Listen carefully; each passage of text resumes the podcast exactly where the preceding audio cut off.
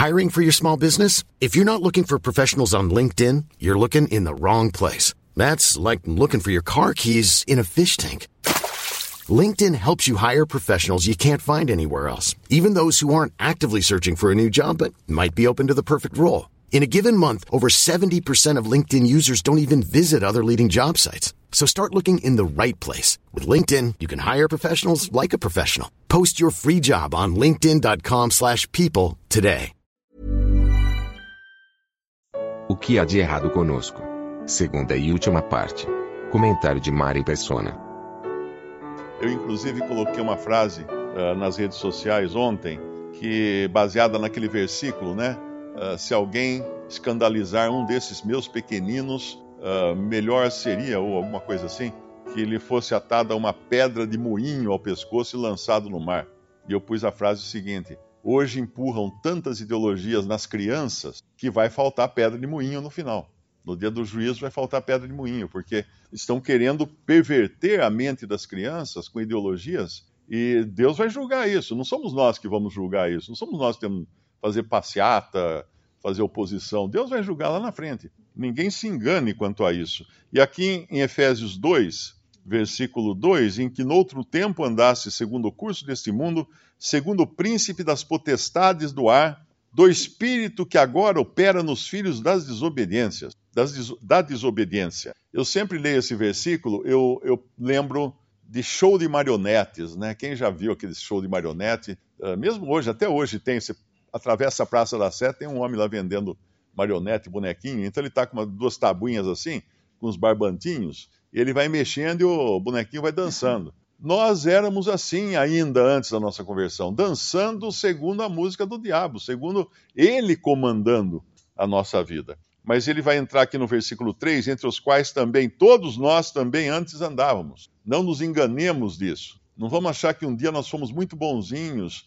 e, e piedosos e caridosos, porque não fomos. Aos olhos de Deus nós estávamos entregues entregues nas mãos de Satanás e ele guiava a nossa vida. Não era Deus quem dirigia a nossa vida, era Satanás. Antes andávamos nos desejos da nossa carne, fazendo a vontade da carne e dos pensamentos, e éramos, por natureza, filhos da ira, como os outros também. E aí vem aquela passagem linda, né? Que Deus quer misericórdia, pelo seu muito amor com que nos amou e etc.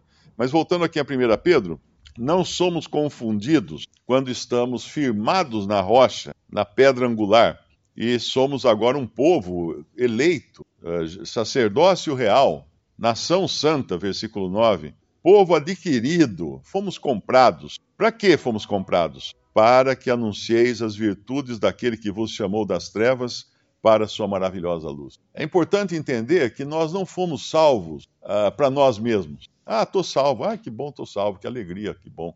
Não.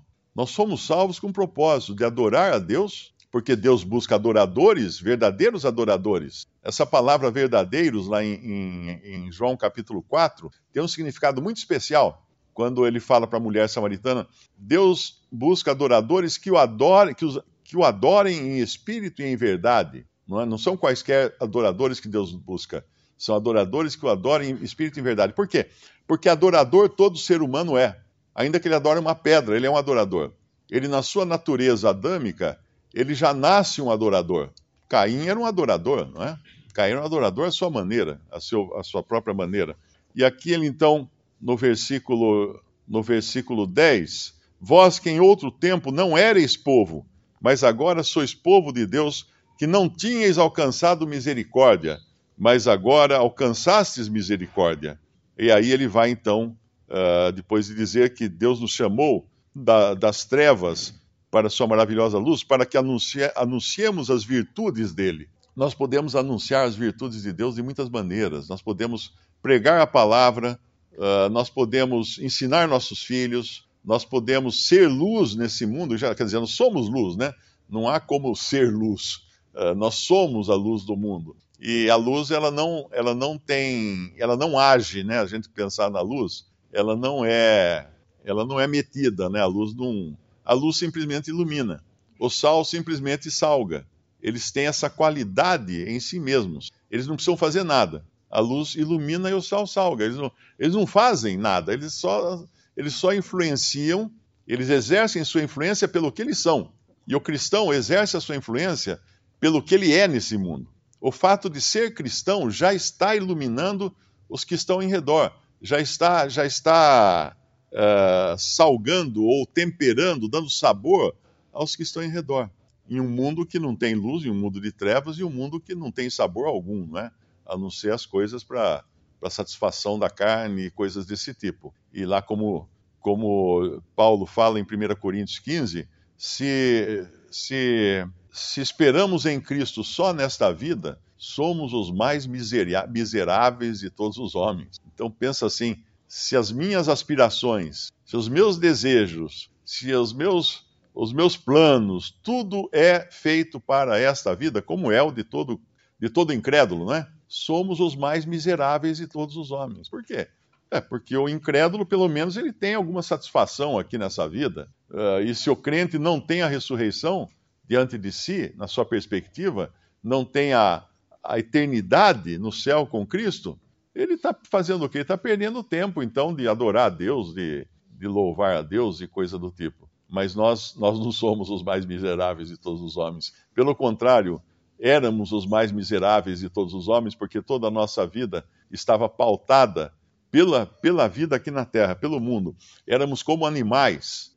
Qual a diferença de uma besta, de um gado, de um boi, de uma vaca e de um homem? O homem pescoço do homem, ele olha para cima. O boi só olha para baixo. O boi, você vê um, um, pasto, todos os bois estão olhando para baixo. Não tem nenhum olhando para cima, admirando as nuvens, vendo o sol brilhar. Né? Não, eles estão olhando para baixo, porque é onde está o capim. Eles têm que olhar para aquilo que dá a subsistência deles aqui nesse mundo. Mas o, o crente ele tem o pescoço mais flexível, ele pode olhar sim para o céu. Quando vem o fracasso ou a dificuldade, o cristão não deveria nunca perguntar por quê. Questionar Deus de ter permitido aquilo. Por quê? Por que, Senhor? Aconteceu isso comigo. Mas a pergunta deveria ser: para quê? Para quê?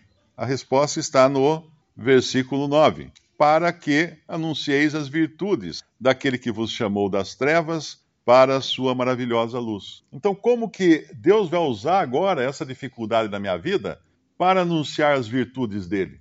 E aí, tomar daí, né, pegar o, pegar o trilho aí, né, dessa, dessa viagem, para entender melhor. Porque o porquê é questionar a Deus. O para quê é perguntar a razão e, e o objetivo e a finalidade daquilo.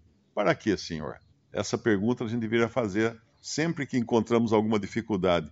E aí ele vai no versículo 11: Amados, peço-vos como a peregrinos e forasteiros que vos abstenhais da concupiscência da carne das concupiscências carnais que combatem contra a alma, tendo o vosso viver honesto entre os gentios, para que, naquilo em que falam mal de vós, e não tem, não falta gente para fazer isso, né, de falar mal de cristão, como de malfeitores, glorifiquem a Deus no dia da visitação pelas boas obras que em vós observem. Então, esse é o objetivo de um salvo aqui na terra. Deus nos deixou aqui na terra por Ele, por Cristo. O Senhor Jesus está no céu por nós nós estamos aqui na terra pelo Senhor, para anunciarmos a sua, a sua, as suas maravilhosas obras, né? a, sua, a sua misericórdia, o seu evangelho, a sua graça, e muitas vezes em meio às mais terríveis tribulações. Quando eu vejo uh, alguns religiosos pregando aí, todo, tinha, tinha, uma, tinha uma igrejinha que às vezes eu passava em frente, tinha uma placa na porta, Uh, venha aqui que todos os problemas acabarão. Nossa, esses caras mentem na cara dura, né? Porque o, cristão, quando se converte, quando uma pessoa se converte, os problemas não acabam, os problemas começam. Porque agora ele, ele está em terreno inimigo, é que nem, é que nem soltar um, numa guerra, o piloto soltar o paraquedista, o soldado paraquedista, e errar o, o salto, e ele cair no terreno, na terra, no terreno inimigo. Ele cair depois da, depois da fronteira. O que, que, ele, que ele vai fazer? Agora ele está no pior lugar do mundo para ele estar. E é aqui que nós estamos. Esse é o terreno inimigo. Nós saltamos no lugar que não é o lugar do, do nosso lado, é o lugar do, do inimigo.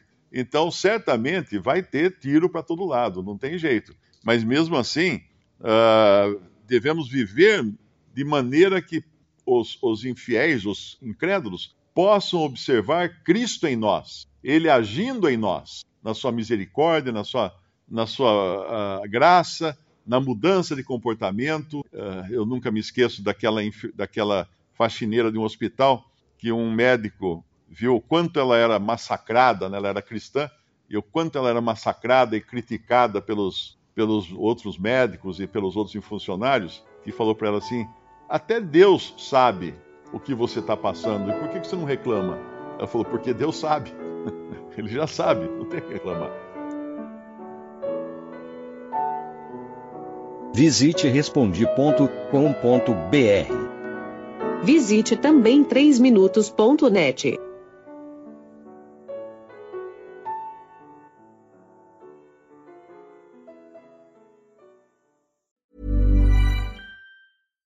Hi, I'm Daniel, founder of Pretty Litter. Cats and cat owners deserve better than any old-fashioned litter. That's why I teamed up with scientists and veterinarians to create Pretty Litter. Its innovative crystal formula has superior odor control and weighs up to 80% less than clay litter. Pretty Litter even monitors health by changing colors to help detect early signs of potential illness. It's the world's smartest kitty litter. Go to prettylitter.com and use code ACAST for 20% off your first order and a free cat toy. Terms and conditions apply. See site for details.